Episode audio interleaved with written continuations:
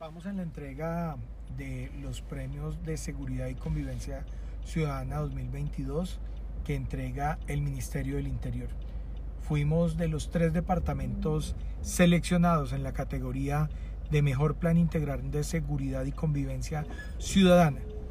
Podemos decirle hoy a los tolimenses que con la ruta de navegación en materia de seguridad que creó nuestro gobernador, nuestro gobernador Ricardo Orozco, hemos sido reconocidos como uno de los tres mejores planes a nivel nacional en materia de seguridad.